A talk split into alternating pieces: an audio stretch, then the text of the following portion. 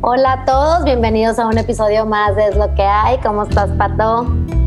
Muy bien, Mayra, gracias. Aquí felices pues de estar grabando una vez más. Sabes que sobre estas profesiones que hasta hace no mucho, no sé si todavía más bien ya no sabemos medir, sean vistas como raras, pero en realidad son las más comunes y las más necesarias. Hoy vamos a hablar de una casa productora, quién trabaja ahí, cómo funcionan, para qué sirven y qué es lo que hacen. ¿Y para a quién invitamos para hablar de este tema hoy? Tú preséntalos, por favor. A los mejores, ¿no? A una casa productora que empieza, que tiene dos años, que se llama Cine Travieso, que fue fundada por Poncho Lascurán, quien estudió cine en la Ciudad de México, y por Alejandro Ballina, quien todavía estudia diseño industrial. ¿Cómo están, Ale y Poncho? Hola, todo muy bien. ¿Y ustedes? Hola, ¿cómo están? Bienvenidos. Qué padre que nos acompañan hoy. No, pues antes que nada, muchas gracias por la invitación. Es un, gusto aquí poder participar en, en, el podcast de Es lo que hay. Estamos muy emocionadas de que estén con nosotros y queremos que nos cuenten, porque todo eh, es muy común oír esto de como casa productora, pero la verdad, lo que viene a la mente casi de toda la gente es como un grupo de hippies o un grupo o, o un director de cine frustrado, ¿saben? ¿No? O sea, que como que no pudo ser Stanley Kubrick desde el principio y entonces, pues ahora hace anuncios. Entonces queremos oír ahora sí que de, de ustedes, de los expertos, qué es una casa productora y por qué, por qué fundar una. Sí, pues mira, una, la casa productora la creamos porque cuando terminé la carrera justamente luego, luego de salir, pues ya no sabía como qué camino tomar. Y, al, y Alejandro y yo llevamos trabajando, o sea, Cine Travieso lleva dos años, pero sí ya llevamos muchos proyectos antes que la gente nos estaban constantemente pidiendo como contenido para redes sociales o también nos pedían como grabar una fiesta, pero que pareciera que en la fiesta se estaba haciendo una película. Entonces poco a poco fuimos comprando equipo para poder como satisfacer esas necesidades que nos estaba pidiendo la gente y pues empezamos a comprar un dolly, que es como ese como ese riel como de trenes en donde se desliza la cámara así como de lado a lado luego empezaron las luces, luego que las cámaras, y pues constantemente fuimos viendo que estábamos en esto juntos, Ale y yo, y, este, y pues terminamos creando Cine Travieso. Y, y, empezó este, y empezó así muy general, muy colectivo, y fue cuando tuvimos la idea de enfocarnos como en una casa productora que haga varios proyectos, este,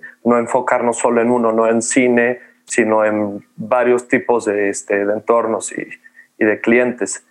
Y este, también la casa productora eh, nos basamos en que es una casa colectiva de videoimagen. Eh, es decir, no nos cerramos a una sola dirección.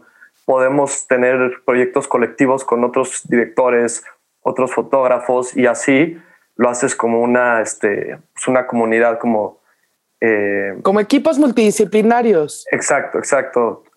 hay varias productoras así en México, en el mundo, que funcionan colectivamente y, siento que tienes más como más campo. Por el momento es, como más extenso. Es que yo creo que Ale y Poncho saben un poco qué pasa y se los digo, como dice Mayra, nosotros que somos los de a pie, a lo mejor los que trabajamos, digo, yo también tengo un, un despacho, digamos, que es un poco distinto a las profesiones normales, pero oímos casa productora y no sabemos bien a bien qué hace, ¿no? O sea, y, pero al mismo tiempo todo el mundo ya cada, y cada vez más tenemos necesidad de contenidos, como dices tú, no solamente para cine, sino para tele, sino también de video y de foto para nuestras organizaciones. Nuestros proyectos sean organizaciones de la sociedad civil o estemos comercializando un producto, aunque sea casero, ¿no? Ahorita que están el boom de las ninis y del comercio en línea, pero a lo mejor de productos hechos eh, más a nivel casa, pues todos necesitamos una buena foto, un buen video, algo que esté musicalizado, ¿no? Con este boom, sobre todo que hay de redes, que a lo mejor hace 10, 15 años, me parece que las redes por ahí tienen, ¿no? De edad, pues no era tan necesario, ¿no? O sea, a lo mejor lo que tenías que era hablar y poner pruebas, pero hoy en día, ¿qué somos? O sea, lo vemos en mismo, es lo que hay, ¿no, Mayrux? Si nos surge una casa productora, ¿cómo ves? Sí, no, me encanta la idea que hayan nacido de, de, las necesidades del cliente, por decirlo de alguna manera. O sea, que los empezaron a buscar pidiéndoles pues cosas y entonces así surgieron porque creo que ahorita la creación de contenido es de las cosas más importantes que tenemos todos y que cualquier negocio que ponga los va a necesitar y qué padre que estén abiertos. Me gusta mucho el concepto que traen. Me, me, me encanta lo que hacen. Me encantaría poder saber cómo le hacen. Sí, sí claro Que nos cuenten un poco. Para mí el primer misterio, digo, bueno, ¿cómo te haces de nombre? O sea, siento, y no sé el número, y a lo mejor ustedes saben, pero ¿cómo uno encuentra una casa productora? Digo, además de la obvio que es buscar en Google, ¿no? ¿Cómo te haces de nombre? ¿Cómo? Sí, exacto. Pues trabajamos mucho de mano de casas de marketing especialmente, que son como los que luego como que sí justamente buscan como fotografía, video, un mix de todo. Y este, pues nosotros lo hacemos y como dijo Ale, o sea, no solamente somos nosotros, sino luego invitamos a diferentes fotógrafos, directores, editores para así encontrar como esa variedad que luego buscan. O sea, que no siempre sea como digamos, yo soy muy como de tirar a, con fondo negro o algo así como más oscuro y luego hay otra, no sé, viene Alexa, que es una fotógrafa y es ya mucho más femenino el, la fotografía que ella toma y es más blanco y es como más iluminado. Entonces, sí buscamos esa variedad y eso lo saben este, las casas de marketing con las que trabajamos y pues como que eso ha estado haciendo que nos sigan marcando. Y algo increíble, entonces, de lo que estoy un poco concluyendo, es que ustedes, por lo menos ustedes dos, no sé las demás casas productoras, como que no creen en la competencia, sino en la colaboración, que es un concepto que a mí me encanta, ¿no? Si uno se mete ver las películas de Wall Street y todas estas cosas, siempre es como yo tengo que competir y comerme al de junto, ¿no? Yo tengo siempre que ser mejor, o sea, no existe el colaboro contigo si estás conmigo contra mí, ¿no? Y aquí es todo lo contrario, es un proceso donde dices, a me gusta eso, a ti el otro estilo, sumemos creatividad y produzcamos algo mejor. Claro, claro. No, y es que al final de todos, así algo que ya nos hemos dado cuenta es que pues para, para hacer cine, para hacer cortometrajes y todo, tienes que colaborar, o sea, es un proyecto en equipo. Entonces, pues esa, ese tipo de actitud sí de, no, mejor que solamente sea yo y el, el estarte protegiendo de esa forma, pues nomás te cierra puertas y luego hace que ni siquiera el proyecto salga adelante bien por esos tipos de egos. Lo vemos un poco por ese estilo. Igual nos gusta este, comparar proyectos y, como dices, platicar con si es alguna competencia, no verlo como competencia y ver de qué manera podríamos hacer algo o podríamos trabajar juntos. Este, Ahí luego ahorita tenemos también un, editor que está trabajando con nosotros, que también tiene como su productora y nos pasamos proyectos. Nos pasa ah. cliente, le pasamos clientes. Entonces también es un modelo que, que ha estado funcionando. Oye, está padrísimo. Y quiero preguntarles entonces muchas cosas, pero el primero, ¿cómo es el proceso creativo? O sea, los busca un cliente, ¿no? Y a lo mejor les dice, necesito video y foto para mis redes. Supongo que esto hoy en día tiene que ser muy común. Video y foto para redes y página web, ¿no? ¿Cómo, es el proceso creativo ¿por dónde entre ustedes? ¿Por dónde empiezas? Pues sí, o sea, nos terminan como, o sea, nos marcan, digamos, les mandamos la cotización, ahí ponemos el equipo que se va a usar y todo lo que es necesario para ellos. Una vez que ellos ya aceptan, nosotros mandamos una propuesta, así escrita de qué es lo que vamos a buscar y qué es lo que se intenta. Esta propuesta se le manda al cliente y pues ya nos da como el visto bueno de lo que le estamos contando y de ahí ya hacemos un guion así como completamente de cine de tal persona dice esto, cuánta edad, la edad que tiene, eh, qué es lo que se va a ¿Cuál es tu proceso, Poncho? Y el, ah, mi proceso para sacar Sí, o sea, exacto. El mental. Siempre, también siempre antes de hacer como la cita de preproducción que dice Alfonso, platicamos mucho con el, con el cliente y sobre su proyecto. ¿Qué es lo que va a querer? ¿Qué es lo que busca? este, qué tenía pensado. Entonces tratamos de hacer esta lluvia de ideas y que nos describa tal cual si tiene como, si busca un resultado ya como muy, que ya se lo imagina, pues que no los, como no los aclare, ¿no? No los exprese. Y ya empezamos a hacer estas citas de preproducción, que es lo que dice Alfonso. Pero la verdad, muchas citas de, preproducción. Ahí, ahí como que ahí se, se deja ir el proyecto y lo, lo empezamos a poner en papel de, ambos. como, el cliente como con nosotros, al final de todo. Igual nosotros. El, proceso interno es el que me Pues sí, es platicarlo entre nosotros, empezar a hacer el brainstorm y, este, y según se vaya viendo, pues irle sumando o irle quitando según lo que necesite el cliente. Nosotros vemos que, como dice Alfonso, qué necesita, al final qué resultado quiere y con eso podemos ver de qué manera lo vamos a hacer, si en un entorno natural, si en estudio, si lo quiere de esta manera, si lifestyle o más profesional. y, y con eso decidimos también qué equipo vamos a usar, como esta parte interna también te lleva estos detalles técnicos. ¿Qué cámara vamos a usar? ¿Qué equipo? Si es necesario cotizarle este equipo estabilizadores o si nada más necesita una cámara tal. Entonces, todo ese proceso técnico también va parte de la mano del creativo, porque si queremos un resultado tal de tal toma, este, sí tenemos que pensar como en estos detalles técnicos igual.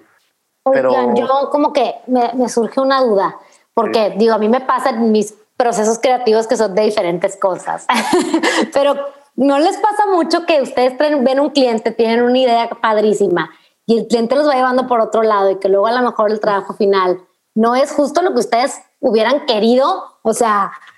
Sí, sí, claro, sí. ¿Cómo, ¿cómo le haces para mediar? cuando a veces sabes que el cliente no es el experto y los hace tomar una decisión que ustedes saben que no lo va a llevar al resultado final.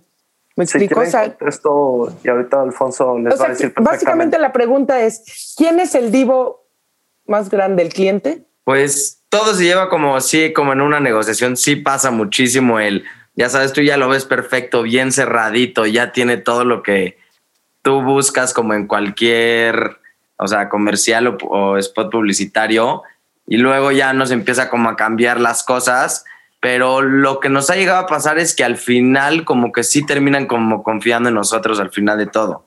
¿Por qué? Porque pues sí les hablas como ya de conceptos que los, ya los tienes como medio estudiados, digamos, como para un video corporativo, sí busco normalmente que el principio sea muy fresco, o sea, el jugar así como de poner a un personaje entretenido y después irnos ya como a un caso de éxito o algo así y poco a poco irnos cerrando ya información mucho más pesada, ya como en cuanto a cuestión de números. Para el principio sí intento el enganchar a quien sea, o sea, que lo pueda ver tanto un niño como ya el cliente final que solamente le gustan los números, pero siente empezar por algo fresco, algo amigable para que aguantes mínimo esos tres segundos que pues, le puedes dar swipe up a lo siguiente. Y lo, que dice Alfonso en, en, relación a tu pregunta, justamente que, que sí tratamos de llevar este proceso como nosotros, como la pieza importante, como dices, ¿quién es la pieza importante? La verdad, pues sí, los profesionales, pero sí nos gusta mucho que el cliente nos quiera decir su idea o lo que quiere.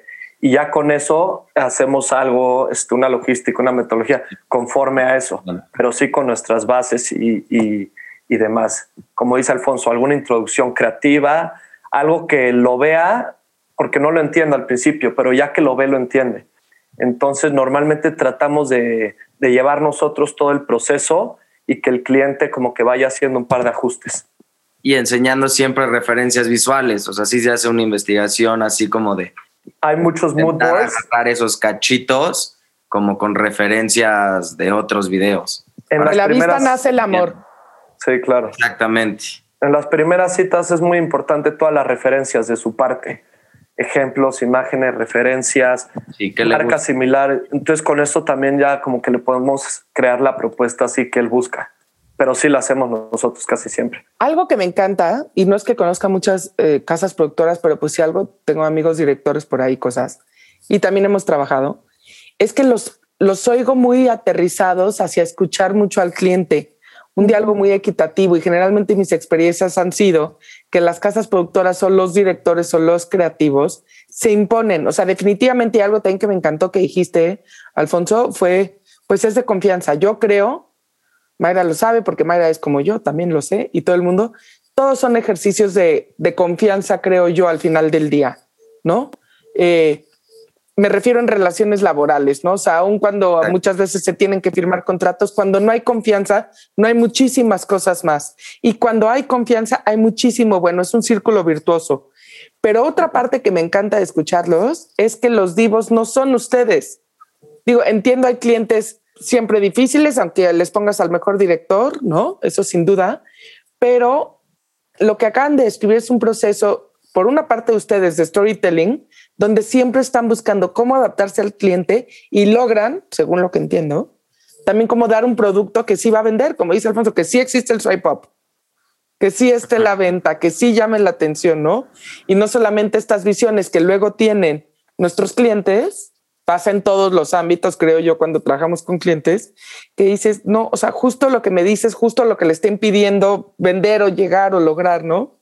Y, me, me, tiene un poco intrigada oírlos tan seguros de que siempre lo logran, para bien. yo les iba a preguntar, denme un porcentaje, ¿cuántos de sus, de sus productos finales han sido así? ¿100% satisfactorios? 90, 80, o sea, ¿cuáles ha sido? O sea, si han tenido uno de cada 10 que no les gusta, uno de cada 100, no sé. o al final todos terminan siendo de que bruto.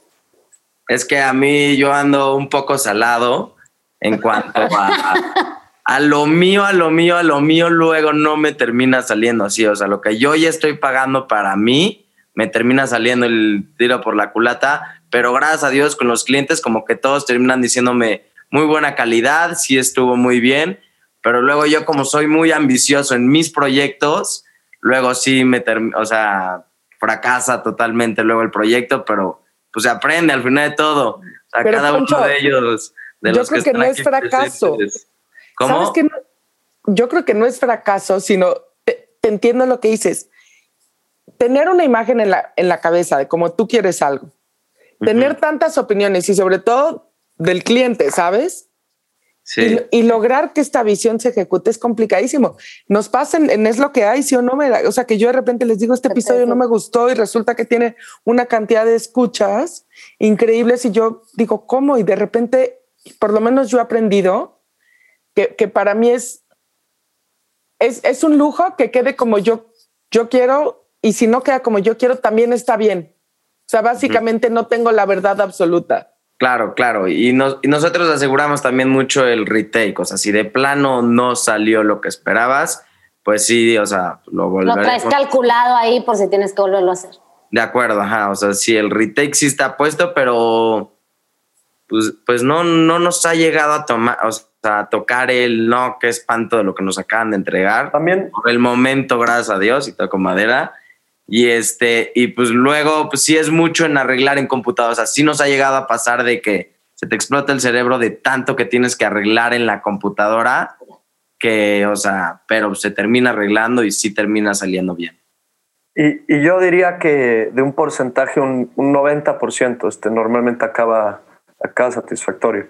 Y también ¿Pero para ustedes mucho, o para el cliente? No, para, para ambos, yo creo. Bueno, el cliente sal, siempre, la verdad, el cliente se ha salido bastante satisfecho. Nunca hemos tenido un problema con un cliente o que este, no le guste el material. Sí, para nosotros te digo 90 porque sí hemos tenido que hacer otra vez producciones y volverla a trabajar, pero depende mucho también del proyecto. Y como dices, también de la confianza. Si desde un principio este, existió esta confianza, no, no pasa mucho que, este, que te regrese al trabajo o algo por el estilo. Y es que sí, todo también luego influye en qué tan involucrado está el, el, cliente, porque nos ha llegado a pasar igual en situaciones en donde trabajamos con muchos emprendedores, con muchos jóvenes, y a mí me fascina juntarme con emprendedores y que pues, nos juntemos y trabajemos juntos y les hacemos un precio bueno para que salgan adelante y salgamos los dos adelante. Pero luego si te das cuenta que hay algunas personas que de plano o sea, no, no puede ser que esté empezando tu negocio y no estás, o sea, estoy más involucrado yo y buscándote más yo para clavarnos en este, o sea, para clavarnos en lo que estás empezando y le estás ya metiendo lana y todo. Y pues no, o sea, como que yo normalmente cuando ya tomo las fotos hacemos una mínimo una junta Zoom o vienes, vienes al estudio y lo checamos todo. Y si dices, oye, pues me gusta esto, lo otro, pero hay momentos en donde están caminando al Oxxo a comprar sus cigarros y es así como de, o sea, esto es importante para ti, ¿sabes? A mí, pues al final de todo vas a pagar y punto, pero sí ve lo que te gusta y luego, ya que le entregas, y es así como de, no, pues me lo hubieras blanqueado más, que no sé qué yo, pero pues eso es lo que se estaba hablando en esa junta, justamente. El aquí ibas caminando al Oxxo. La foto, digamos, ajá, y tú ibas yendo a caminar al Oxxo, pues que pusiste atención, nada. Entonces luego sí llega a pasar ese como de, no estar involucrado sí puede afectar un poco al proyecto. Por eso ese filtro como del, del cliente que sí está y el que no. Y cuando normalmente el cliente sí está enfocado en su proyecto es cuando más lo escuchamos. Cuando no, el cliente no está, este, no está metido, eh, pues como que al final somos nosotros todo el tiempo. toda la parte creativa. Con Poncho como director toma las decisiones. Es que me imagino que es como me decía el arquitecto cuando estábamos haciendo la casa. Pues borrar en el plano, pues te lo borro con un, ¿sí? Si no te gusta es tumbarte una pared. O sea, es tumbarte, ¿sí? Si, si, ya llegaste a vivir ahí, no te gustó la pared, tumbarlas en un dineral. Entonces me imagino que es lo mismo con ustedes. Ese primer proceso donde le vas a enseñar las fotos, o sea, no te gusta esta foto, ok, la cambio por esta. O, la, a que ya cuando tengo todo hecho me digas, ay, no, es que eso es que sí me explico. O sea, y, ya exportaste, ya se lo mandaste, ya, o sea, ya. Ya le metiste 100 horas a la compu para arreglar todos los detallitos. Luego, no, ¿sabes qué? Cambia esta o por esta, ¿sabes? Como no. No, y ya te dio burnout, como dice, ya. De acuerdo. Y justamente por eso, perdón, Pato, justamente por eso, la verdad, aunque suene medio feo, siempre que empezamos un proyecto, cobramos un 25% de anticipación para empezar con las propuestas y todo esto. Porque luego estás trabajando y estás con las propuestas o ya le empezaste a hacer su proyecto y este, se echan para atrás, no terminan, oye, no, no me gustó, me voy con otro y tú ya hiciste todo este, ya sabes, ya estás cansado. Entonces, por esa parte nos cubrimos de esa manera, que no está mal. No, está, es lo que te iba a decir, no sé, oye, feo, está bien, pero algo que les quiero decir es que oigo y es lógico, pero estoy un poco sorprendida, a lo mejor no había detenido a pensar. Oigo su trabajo muy técnico y al mismo tiempo muy creativo y quería preguntarles a ustedes qué se consideran, o sea, ¿se consideran artistas? Hola. Está buena la pregunta. Está buena, sí. Yo la verdad no, artista no, no, no me llegaría a considerar, pero Nunca he llegado a lograr explicármelo yo mismo porque pues haces, o sea, quieres hacer cine y pues todos los que están en el cine son artistas y esto, pero yo, yo lo veo más como algo como creativo, divertido, o sea, como... Yo, mi querido Poncho... que me sale del alma el querer escribir una historia. Más Eso no es un artista. Es arte, perdón, yo también. Quien trabaja, quien trabaja desde el alma es un artista. No eres hay un artistas bien enfocados y hay artistas mal enfocados también. No eres un divo, pero sí eres artista. Sí, pues sí, Y, hay artistas pensantes y artistas no pensantes, también los hay. Entonces tú considérate artista pensante.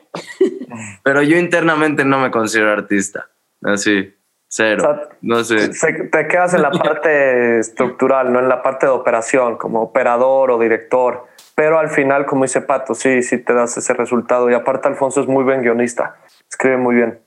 Yo les voy a decir, o sea, yo estudié, ustedes saben, tengo también mi parte creativa, pero estudié ingeniería, ¿no? Y mis amigos ingenieros, porque yo, digamos, soy un poco distinto ese perfil, son muy cuadrados, o sea, no tienen esta creatividad. Yo, Ale y a Poncho los conozco de antes ¿no? De grabar, digamos, el episodio. Y, los dos son muy, y sobre todo tú, Poncho, o sea, muy creativos y me parece que son artistas. Y sobre todo lo contrasto, les digo, a lo mejor con esta cuadradez a veces de los contadores, de los ingenieros, que no está mal, ellos habilitan otras cosas, diseñan estas cámaras, ¿saben? Estos drones, todo este equipo técnico, o sea, es lo increíble del mundo, que el trabajo realmente en equipo, el trabajo multidisciplinario sí genera cosas increíbles, pero sí creo y yo los veo como, como artistas, ¿no? Como dice Mayra, hay artistas inteligentes, o sea, sin entrar el tema controvertido, si voy y pego un plátano en una pared y lo vendo en 115 mil dólares, lo que soy es un gran hombre de negocios, no un artista, ¿no? De acuerdo. si estoy trabajando desde el alma, escuchando a mi cliente y logrando ser creativo, soy un artista. Oye, la Capilla Sixtina se hizo bajo comisión también, me explico, o sea, no, no fue de repente un día se le ocurrió a Miguel Ángel pintar, ¿no? O sea, le, pidieron que pintara también un cliente y lo logró y sigue siendo un artista. Entonces, me, parece que, que, lo son, unos artistas muy aterrizados cuyo trabajo es muy tangible y lo ven todos los días a lo mejor en el éxito de sus clientes. Sí. Creo yo. Igualmente, igualmente ustedes. Hombre, ¿saben que me, me, encanta, me encanta conocer proyectos como el de ustedes. Eh, que los veo exitosos, que los veo por súper buen camino, que los veo que nacieron eh, de acuerdo a las necesidades de un público que ya tienen. Eh, les deseo lo mejor, que les vaya súper bien, que esto pues nada más vaya para arriba y para adelante, en verdad. Me da mucho gusto ver así emprendimientos tan, pues tan padres y que los veo ganar ya, desde ahorita y para los próximos años. Ya ganaron. y yo les iba a decir, eh, sé que tenemos que concluir ya, pero quiero mencionar algo. Yo no creo en la edad, o sea, literal no, no creo. Creo que si no supiéramos cuándo nacimos, actuaríamos de maneras muy distintas. Creo que impone reglas y códigos no valen la pena muchas veces. Pero independientemente de eso, sí me sorprende que están muy chavos. O sea, tener 25 años, tener esta claridad, este trato con los clientes, ser así de emprendedor. Yo en ese momento era Godín, no sé si hubiera podido lograr lo que ustedes. Eh, qué, increíble, y lo digo con, o sea, de verdad con orgullo y con admiración, que tengan esta, uno, vena creativa, dos, esta seriedad y profesionalismo, que les guste tanto trabajar con sus clientes. Ale, que hayas dicho que todavía no tienen un cliente enojado, es un, es un triunfo. Yo la verdad tengo poquitos, pero sí existen, pues, ¿no? Vas por la vida y pues no, no todo el mundo te quiere, porque te acaba queriendo, por así decirlo, ¿no? Pero creo que están en un nicho increíble. Ojalá que todo el mundo que nos escuche sepa que trabajar en una casa productora tiene futuro, se puede hacer. Eh, no quiero decir que es fácil, pero digamos, es, se, se puede hacer. No necesitas ser un gran director de cine ni un creativo, necesitas, creo yo, aprendí mucho de ustedes y sobre todo escuchar mucho a tu cliente. claro que sí. Muchas gracias, Mayro y Pato, por esas palabras. La verdad, sí. Y, y no ha sido fácil, pero ha estado muy divertido y, y, vamos adelante poco a poco. Igual algo que quería comentar que dices, mucho va de la pasión, el gusto y este, todo esto, despertarte y querer ir a trabajar o querer ir con un cliente o hacer una producción o si son fotos o cine, va mucho en la pasión, entonces este, nosotros estamos sin prisa, trabajando bien y, y yo creo que vamos por esa parte, ¿no? Haciéndolo bien y con, con mucho, con mucho interés, va, va, por ahí. Fíjense que siempre hago mis notas y hoy mis notas me, dejan muy sorprendida y les quiero decir que aunque hoy hablamos de una casa productora y ese es el tema, creo que también fue una enseñanza de vida porque lo que nos dejaron, y lo, lo voy a leer y lo dijeron todos, fueron trabajamos desde el alma, para nosotros lo principal que establecemos es confianza. Hay que escuchar al otro, hay que dejar al ego de lado. No existe la competencia, trabajemos en equipo. Y creo que en cualquier cosa que hagamos, si trabajamos con estos principios, pues tendríamos un, un mejor, una mejor sociedad y un mejor mundo. O sea que gracias, yo me llevo muchísimo, aprendí mu muchísimo. Gracias a ti, Pato y Mayra. Gracias a ustedes, es un, no, es un gusto. Gracias por acompañarnos. Y gracias a todos por escucharnos en un episodio más de Lo que hay. No se pierdan cada miércoles un nuevo episodio y síganos en redes.